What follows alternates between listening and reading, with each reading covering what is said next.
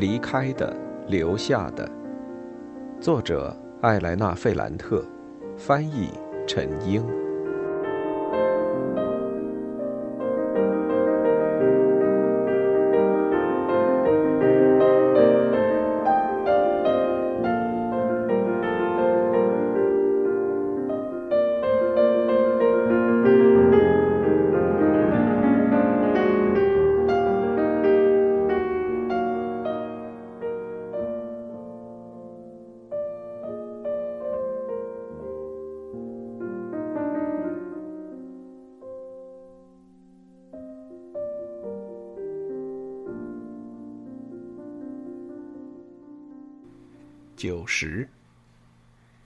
此，他们不仅仅是订婚了，还同居了。我想马上去艾丽莎的家里看看。我妈妈一个劲儿的在说：“你干什么？你妹妹正准备给你个惊喜，你就待在这儿吧。等会儿我们一起去。”但我没有听她的。我给艾丽莎打了电话。她很高兴接到我的电话，也有些尴尬。我说：“你等着，我马上就到。”我让彼得罗和两个女儿待在我父母家，我自己步行朝着我妹妹家走去。我觉得这个城区更加破败了，墙皮脱落，路上坑坑洼洼，到处都是垃圾，墙上贴满了讣告。我从来都没有看到过这么多的讣告。我看到老乌哥索拉拉、马切罗和米凯莱的爷爷死了。按照讣告上的日期，应该不是新近的事，而是差不多两个月之前。讣告上有很多鼓吹的话，还有圣母悲怆的脸，死者的名字也都已经有些发白模糊了。虽然如此，但这些讣告还是死守在街上，没有脱落，就好像出于尊敬。其他死者决定从这个世界上默默消失。在斯特凡诺的肉食店门口，我也看到很多讣告。店铺门开着，但我觉得那家店就像墙上开了一个口子一样。里面空荡荡、黑漆漆的。卡拉奇在店铺的最里面，身上穿着白大褂，后来像幽灵一样消失了。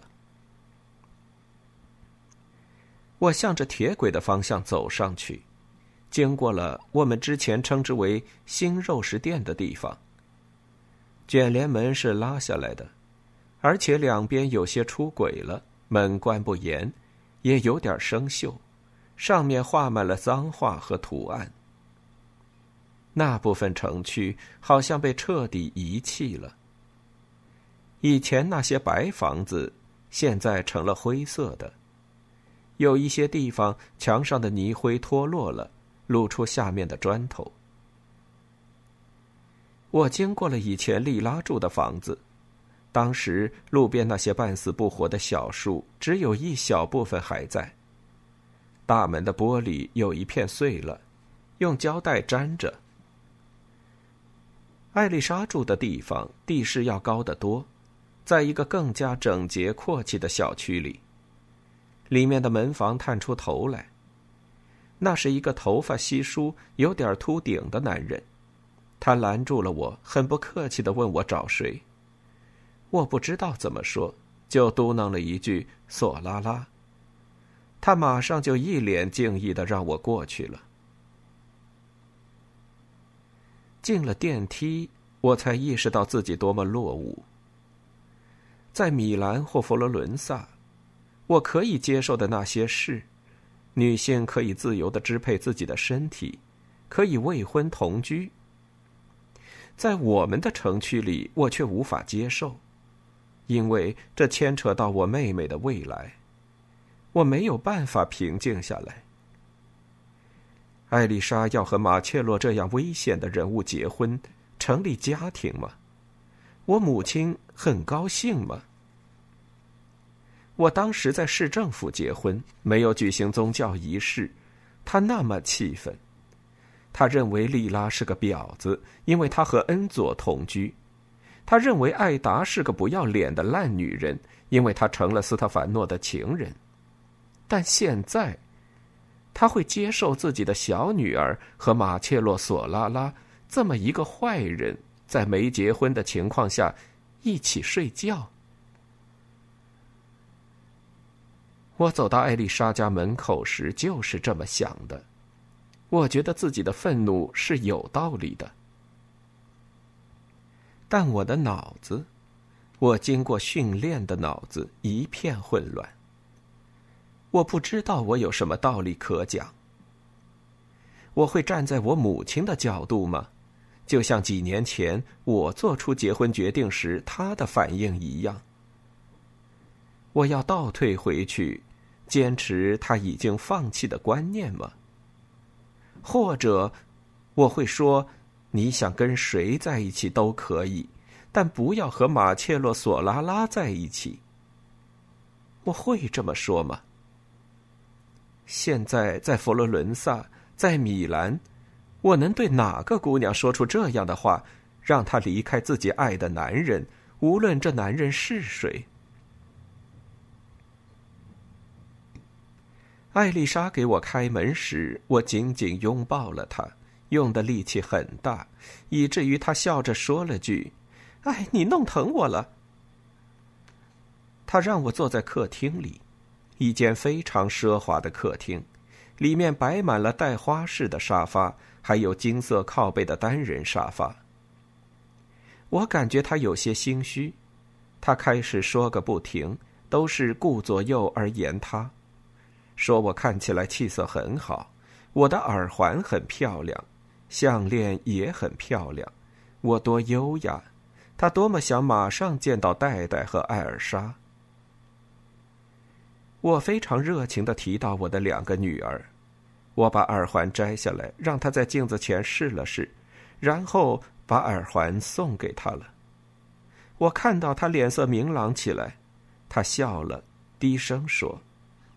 我担心你是来骂我的，说你反对我和马切洛在一起。我盯着他看了一会儿，说：“艾丽莎，我是反对的，我专门赶过来就是为了告诉你，告诉妈妈、爸爸还有我们的兄弟，我很反对你和他在一起。”他脸色变了，眼睛里满是泪水。你让我很难过。你为什么会反对呢？索拉拉家没有好人，马切洛不一样。他开始跟我谈起了马切洛。他说，一切都是我怀艾尔莎时开始的。母亲去佛罗伦萨照顾我了，家里的重担全都落在了他的肩膀上。有一次，他在索拉拉家的超市买东西。莉拉的哥哥李诺说：“他可以把购物单子放下，他会把东西送到家里。”在李诺说话的时候，他看到马切洛在远处跟他打招呼，表明那是他的意思。从那时起，马切洛就开始围着他转，一直对他献殷勤。艾丽莎心想：“他很老，我不喜欢他。”但他一直都在他眼前晃来晃去，非常客气，没有一个动作或是一句话会让人想到索拉拉家做的那些招人恨的事。马切洛真是一个好人，跟他在一起很有安全感。他力气很大，而且很会照顾人，他简直太高大了。不仅仅如此。从他对艾丽莎示好的那一天起，他的生活就发生了变化。所有人，无论城区内外，都开始像对待女王一样对待他。所有人都很重视他。那是一种很美好的感觉。他到现在还不太习惯。他对我说：“以前你什么都不是，但现在就连下水道的耗子都认识你。”当然，你写了一本书，你很有名，你已经习惯了这种备受关注的生活，但我却从来没有过这样的体验，我简直惊呆了。我发现什么事儿都不用我操心，马切罗会把所有的事都办好，我有什么想法他都会照办，这真是一件激动人心的事。就这样，时间越长，我就越喜欢他。最后，我答应了马切罗。现在，假如有一天我没看到他，没听到他说话，我都会整晚睡不着觉，会哭个不停。我意识到，艾丽莎确信自己非常幸运，难以想象的幸运。我明白，我没有勇气破坏她的幸福，再加上她没有给我任何反驳的机会。她不停的说。马切洛很能干，马切洛很有责任心，马切洛很帅，很完美。他说每句话都很小心，要么把他和索拉拉家的其他成员分开，要么会很小心的提到他的妈妈很热情，他的爸爸胃不舒服，现在几乎不出门。他还提到了那位去世的爷爷，甚至提到了米凯莱。在他和米凯莱接触之后，他觉得他和人们说的不一样，很有人情味。因此，你要相信我，他对我说：“自从我出生以来，我从没感觉这么好过。包括妈妈，你知道她的，她也支持我。爸爸，还有詹妮和佩佩，他们也站在我这边。前不久，詹妮和佩佩还无所事事。”现在马切洛给他们找到了事儿做，而且能挣到很多钱。假如是这样，那你们就结婚吧。我说，我们会的，但不是现在。过了这一段就结婚。马切洛说他要解决一些生意上的事儿，一些很复杂的事情，再加上爷爷的葬礼。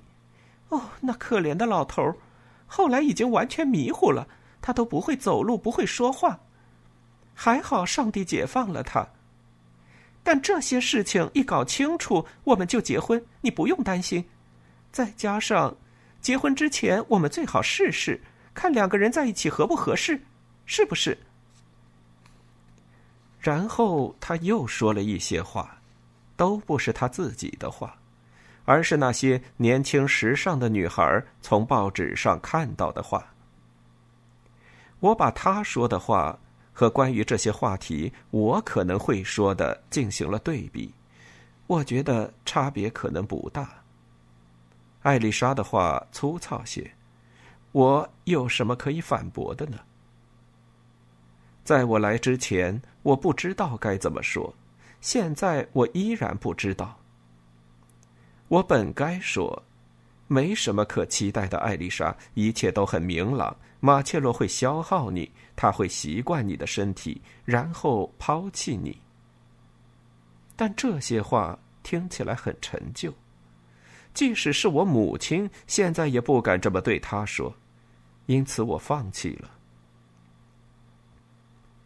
我现在离开了，摆脱了这个地方，但艾丽莎还留在这儿。假如我也留在这儿，我会成为什么样子？我会做出怎样的选择？我小时候不也喜欢索拉拉兄弟吗？除此之外，离开这儿，我得到了什么好处？我都找不到一些明智的话来说服我妹妹不要把自己毁掉。艾丽莎的脸蛋很美，很秀气，她的身材也很匀称。声音柔和。我记得马切洛很高很帅，四方脸，肤色很健康，浑身肌肉发达。他也能对一个女人保持持久强烈的情感。当他爱上莉拉时，就已经表现出这一点了。从那时起，没听说他有别的恋情。那，我还有什么可说的呢？最后，他拿过一个盒子，给我看了马切洛送给他的首饰。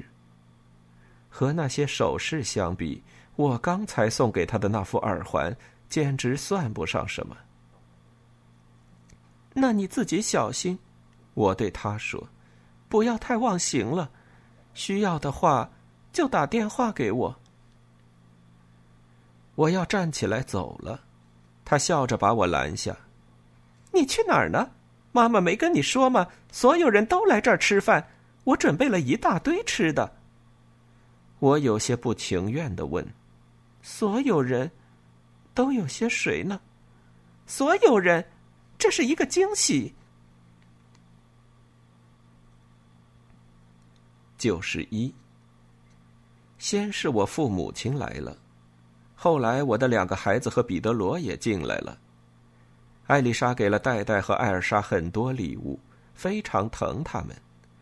戴戴，小甜心，亲我一下嘛！艾尔莎，你可真结实，来到小姨这儿来。你知不知道我们俩的名字一样？我母亲马上就消失在厨房里，她低着头没有看我。彼得罗想把我拉到一边，告诉我一件比较重要的事。他脸上的神情好像在说他是无辜的，但他没能告诉我他想说的话。我父亲拉着他坐到了电视前的一张沙发上，他们把电视的声音开得很大。过了一会儿。吉奥拉和他的孩子出现了，那两个土匪一样的儿子很快就和戴戴打成了一片。艾尔莎很担忧，她缠着我不放。吉奥拉刚做过头发，叮叮咚咚的穿着一双高跟鞋，他的耳朵、脖子、手臂上的首饰都金光闪闪。他把自己硬塞到一条亮绿色的裙子里，领口开得很低。他化了浓妆，妆容都有些化了。他开门见山、充满讽刺的对我说：“我们都来了，特意来向你们这些大教授致敬。一切都好吧，莱农？哦，这就是那个大学天才！我的天哪，你丈夫的头发可真好。”这时，彼得罗摆脱了我父亲搭在他肩膀上的手臂，忽地站了起来。脸上带着一个羞怯的微笑，目光不由自主的落在吉奥拉胸前的波浪上。他也意识到了这一点，有点得意洋洋。“请坐，请坐。”他说，“要不然我会不好意思的。在我们这儿，没人会站起来跟一位太太打招呼。”我父亲拉我丈夫坐下，他似乎很担心别人会把彼得罗抢走。虽然电视的声音很大，他还是开始和彼得罗交谈起来。我不知道他们在说什么。我问吉奥拉他怎么样，我尽量用目光、声音和语气暗示他，我没有忘记他对我说过的那些话，我是站在他那边的。但他好像并不吃这一套。他说：“美女，你听我说，我很好。”你也很好，我们都很好。假如不是我丈夫让我来参加这操蛋的聚会，我更乐意待在自己家里。哼，这就是我想说的。我没法接茬儿。这时候，有人敲门，我妹妹很轻盈的跑去开门，就像一阵清风。我听见她大声说：“我真是太高兴了。”您请进，妈妈，请进。随后，我妹妹就和她未来的婆婆曼努埃拉·索拉拉一起出现。曼努埃拉穿着过节穿的衣服，染了红头发，头上戴着一朵绢花，一双饱含痛苦的眼睛陷在深深的眼窝里。他比我上次看到他时还要消瘦，几乎是皮包骨头。他身后是米凯莱。他穿的也很体面，胡子刮得很干净，目光和动作都很干练沉稳。过了一会儿，出现了一个身材巨大的男人，我一时都没认出他是谁。他全身上下块头都很大，个子很高，脚很大，腿很长，而且又粗又壮。他的肚子、脖子还有肩膀，就像是由非常结实、非常沉重的材料组成。他头也很大，额头很宽，头发很长，黑漆漆的，都梳在脑后。他的胡子是深灰色的，油光发亮。那是马切罗。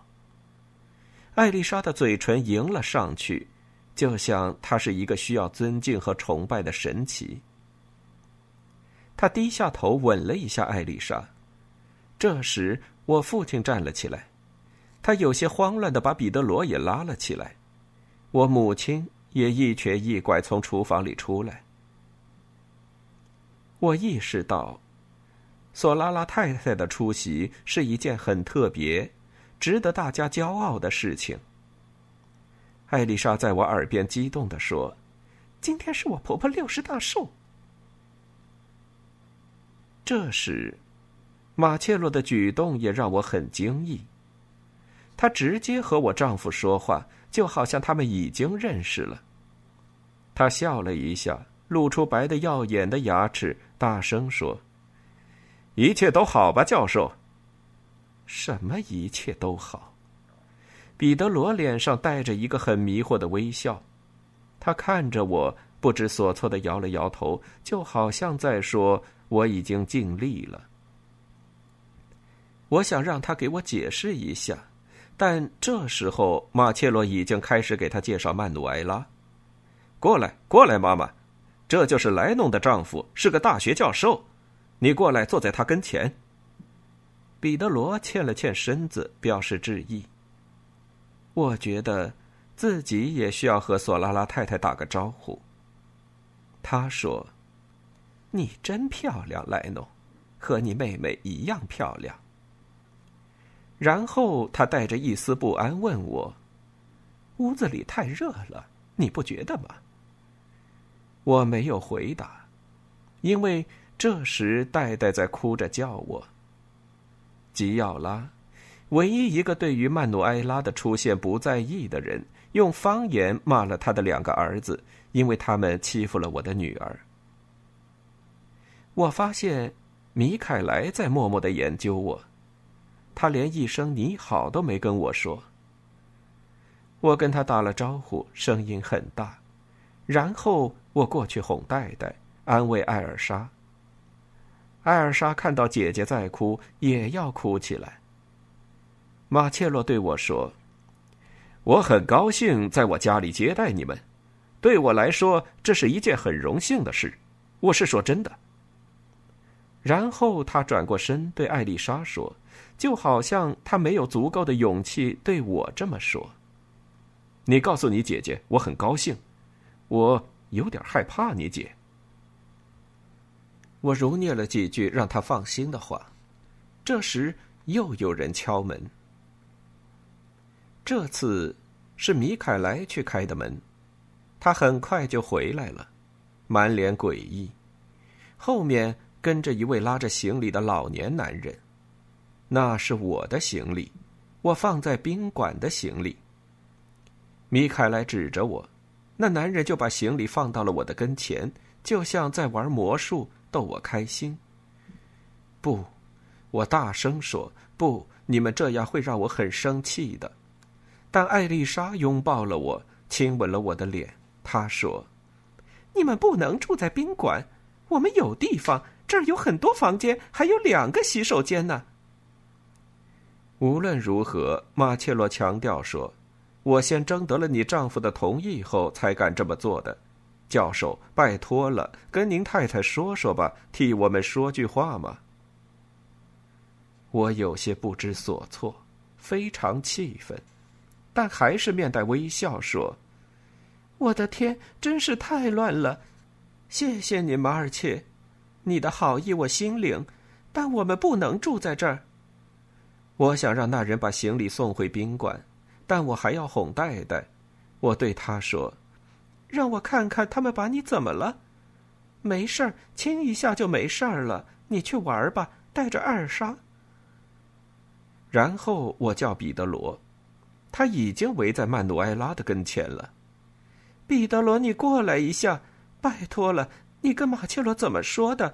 我们不能住在这儿。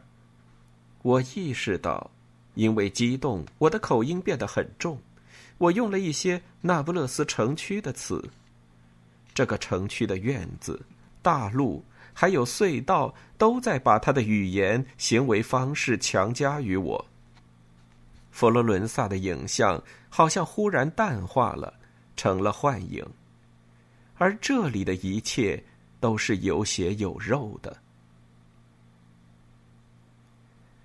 这时门又响了。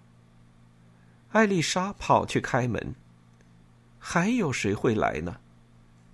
过了几秒钟，詹纳罗冲进了房间，他看见了戴戴，戴戴看到他后也很震惊，马上就不哼唧了。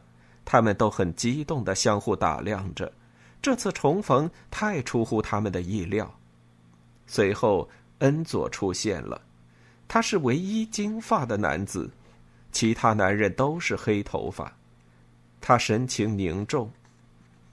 最后进来的，是莉拉。九十二。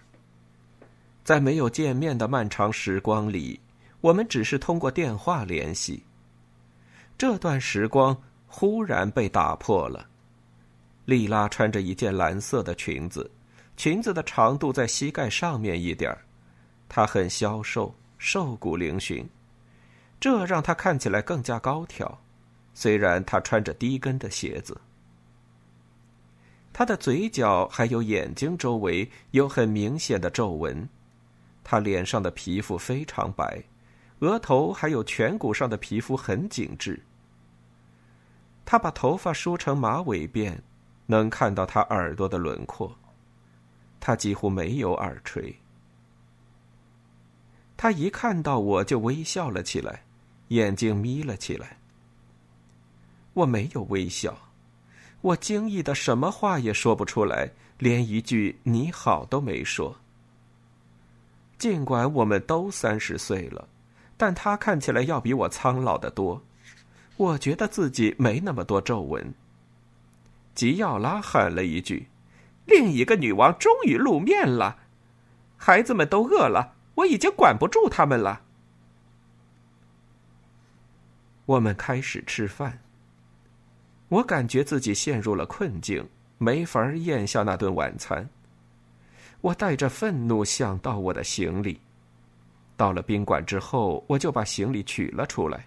现在他们又把我们的东西收了起来，我的、彼得罗的。还有两个孩子的东西被那一个或是几个陌生人的手碰过了。我没法接受这样一个事实，即为了让我的妹妹开心，我要在马切洛索拉拉的家里睡觉，因为他们睡在一张床上。我用眼睛审视着艾丽莎，还有我的母亲，有一种隔阂和敌意，让我觉得很伤心。艾丽莎被一种狂热的幸福席卷，她不停的说话，扮演着女主人的角色。我母亲看起来很高兴，他那么高兴，甚至非常客气的给利拉盘子里添满了菜。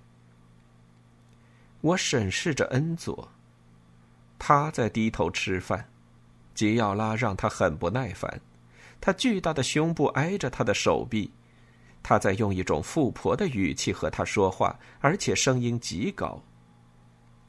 我有些怨恨的看着彼得罗，尽管他旁边坐着我父亲马切洛·索拉拉太太，可他还是最关注莉拉。莉拉坐在他的对面，他对谁都很漠然，包括我，也许尤其是针对我。但他对彼得罗很关注。几个孩子也让我很心烦，五个小生命已经成了两派，詹德罗和戴戴联合起来对付吉奥拉的两个儿子。他们从母亲的杯子里喝葡萄酒，越来越让人受不了。艾尔莎却很喜欢他们，想同他们联合起来，虽然他们根本就不在乎他。是谁导演了这场戏？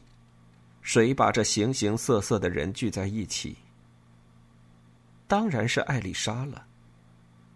是谁促使他这么做的呢？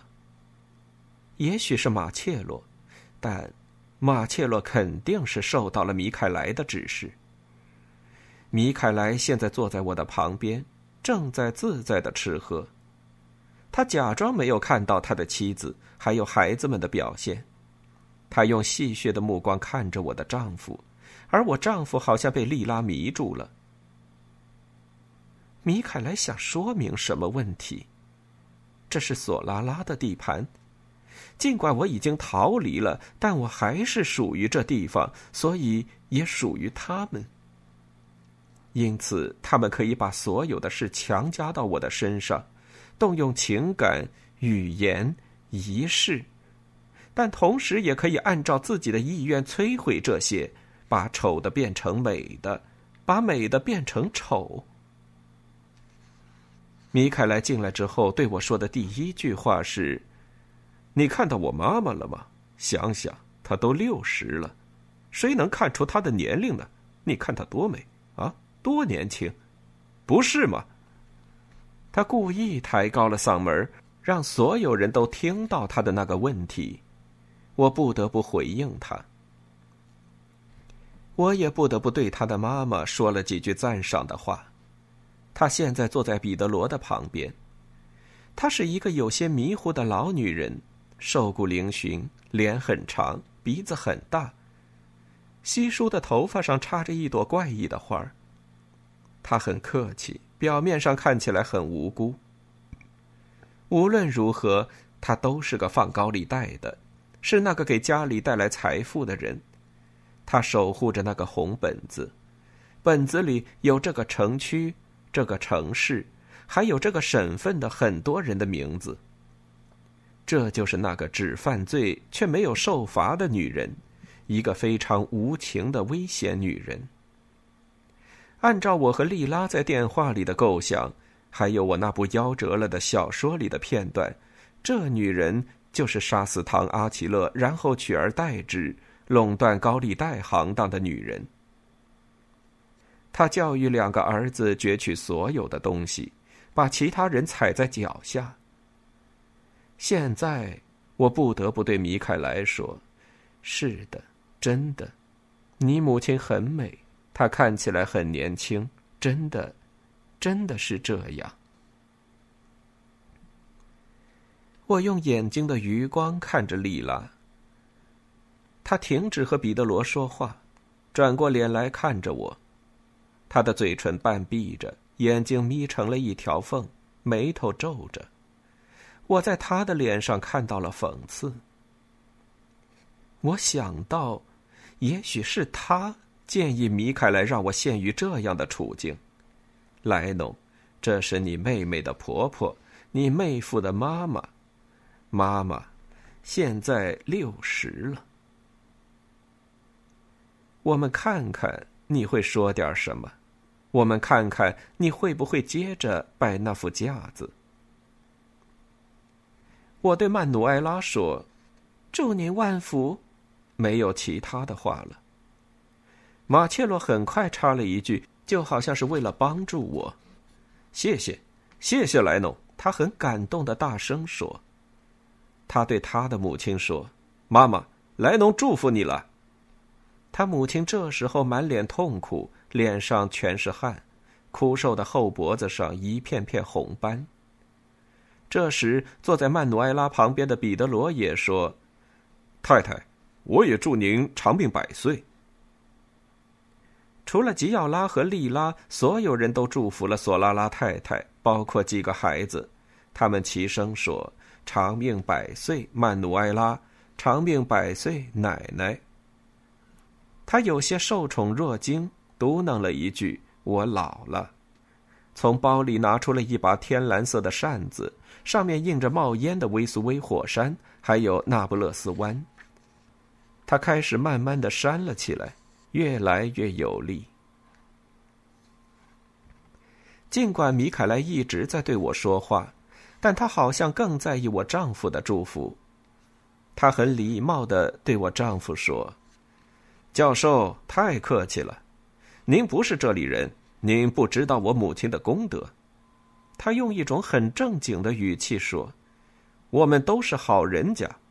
我的好爷爷希望他灵魂得到安生，他在一个角落里经营一家酒吧，赤手空拳的开始创业。我父亲把那家酒吧扩建了。”因为我丈人斯帕纽洛的好手艺，最后搞成整个那不勒斯都很有名的一家点心房。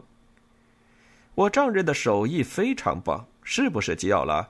他补充说：“这一切都归功于我的母亲，我们的母亲。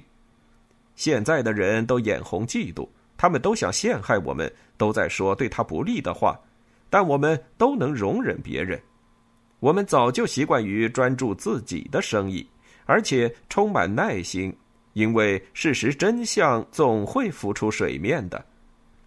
事实上，她是一个非常聪明的女人，性格很要强，从来都没想过要歇着什么都不干。她一直在工作，为家人操劳，什么都没享受到。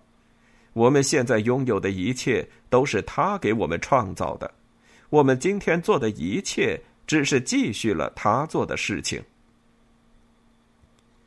这时，曼努埃拉摇扇子的动作变得缓慢。他高声对彼得罗说：“米凯莱是个特别孝顺的儿子，他从小就会在圣诞节的时候站在桌子上背诵诗歌。他的缺点呢，就是太爱说话，喜欢夸大其词。”马切罗说了一句：“不是的，妈，什么夸大其词？他说的都是真的。”米凯莱继续赞美着曼努埃拉，说她多美、多慷慨，简直滔滔不绝。直到最后，他忽然朝向我，非常严肃，甚至是庄重的说：“这里就只有一个女人可以和我们的母亲相媲美。”另一个女人，和索拉拉太太相媲美。我不安的看着她，尽管在那个熙熙攘攘的晚餐上，她的那句话有些不合时宜，但有那么一刻，大家都不说话了。吉奥拉用不耐烦的眼神看着她的丈夫，眼睛里充满了酒精和痛苦。我母亲忽然变得凝重起来。也许她希望那个女人是艾丽莎，米凯莱正在赋予自己的女儿某种权利，让她可以接替索拉拉太太，坐上他家里的第一把交椅。这时，曼努埃拉停止用扇子扇风，他用食指抹了抹嘴唇上的汗水，等着儿子用一句玩笑话把之前的全都推翻。但。米凯莱还是像往常那么肆无忌惮，根本就不顾及自己的妻子恩佐，甚至也不顾及自己的母亲。他盯着莉拉。这时，他的脸色有点发绿，动作变得很激动。他的话就像钩子一样，试图把莉拉的注意力吸引过来，因为他一直在和彼得罗说话。他说：“今天晚上。”我们都在这儿，在我哥哥的家里。首先是欢迎两位尊贵的教授，还有他们漂亮的女儿；其次是为母亲祝寿，她是一个非常了不起的女人；第三嘛是祝福艾丽莎，她很快会有一场美好的婚礼；第四，假如允许的话，我要庆祝一项协议的达成。我之前一直担心会无法达成这个协议，丽娜，过来。过来，拜托了。丽娜，丽拉，我在搜寻他的目光。我们目光交织的一刹那，我仿佛看到他在说：“现在你明白这场游戏了吗？你记不记得怎么玩？”然后在我震惊的注视下，这时恩佐盯着桌布，丽拉很从容的站了起来。走到米凯莱的跟前，他没有碰他，也没有触碰他的手，他的胳膊，一点儿都没有，就好像他们之间有一个刀刃会伤到他。他倒是把手指在我的肩膀上放了几秒，依然对我说：“你别生气，莱诺，你很出色，你走得很远，上了报纸，你是我们这些从小就认识你的人的骄傲。但我确信你也会同意我的看法，你一定也乐意我说出这些话，因为你也很爱他。丽娜脑子里有一种东西是别人没有的。”是一种非常强大有力的东西，跳来跳去的，没有任何人能拦住。那是医生也看不到的。我觉得那是他本人也无法认识的东西。尽管他从小都有这东西，但他没有认识到这一点，他也不想认识到这一点。你们看看他现在的表情，多排斥呀！假如他不称心，可以给人造成很多的麻烦。假如他愿意，他会让所有的人目瞪口呆。好吧，他的这种特长，我有很长时间都想买了。是的，我想买，这也没什么不好嘛，就像买珍珠、买钻石一样。但一直到目前为止，我都没有实现。现在，我们已经向前迈了一步，小小的一步。今天晚上，我就是想庆祝迈出的这小小的一步。我聘用塞鲁罗太太在阿切拉建的数据处理中心工作，这是一个非常现代的东西。假如你感兴趣，莱诺，假如教授感兴趣的话，明天或者你们出发前的任何一天，我都可以让你们参观一下。你怎么看，丽娜？莉拉做了一个很厌烦的表情。他很不高兴的摇了摇头，盯着索拉拉太太说：“米凯莱一点都不懂计算机，他觉得我搞的东西特别了不起，但实际上很简单，只要上一个函授班就行。我只有小学五年级的水平，后来都学会了。”然后，他什么都没再说。他没有讥讽米凯莱，讥讽他自己想象出来的东西，就是在他脑子里活生生的跑来跑去的那个东西。我以为他会反驳呢，但他没有。他没有讥讽米凯莱说的关于珍珠、钻石的话，尤其是他没有否认那些恭维话。他反倒让我们一起庆祝他的受聘，就好像他真的天赋异禀。他让米凯莱继续赞美他，说明花那么多钱雇他是很有道理的。这时，彼得罗在那些他认为低于他自己的人中间，他总是会很自在。他问都没问我就说，他很想去看看阿切拉的计算机中心。他让回到座位上的莉拉给他仔细讲讲和计算机有关的事儿。有那么一瞬间，我想，假如我给他时间的话，他会抢走我的丈夫，就如同他抢走尼诺。但我一点儿也没有吃醋。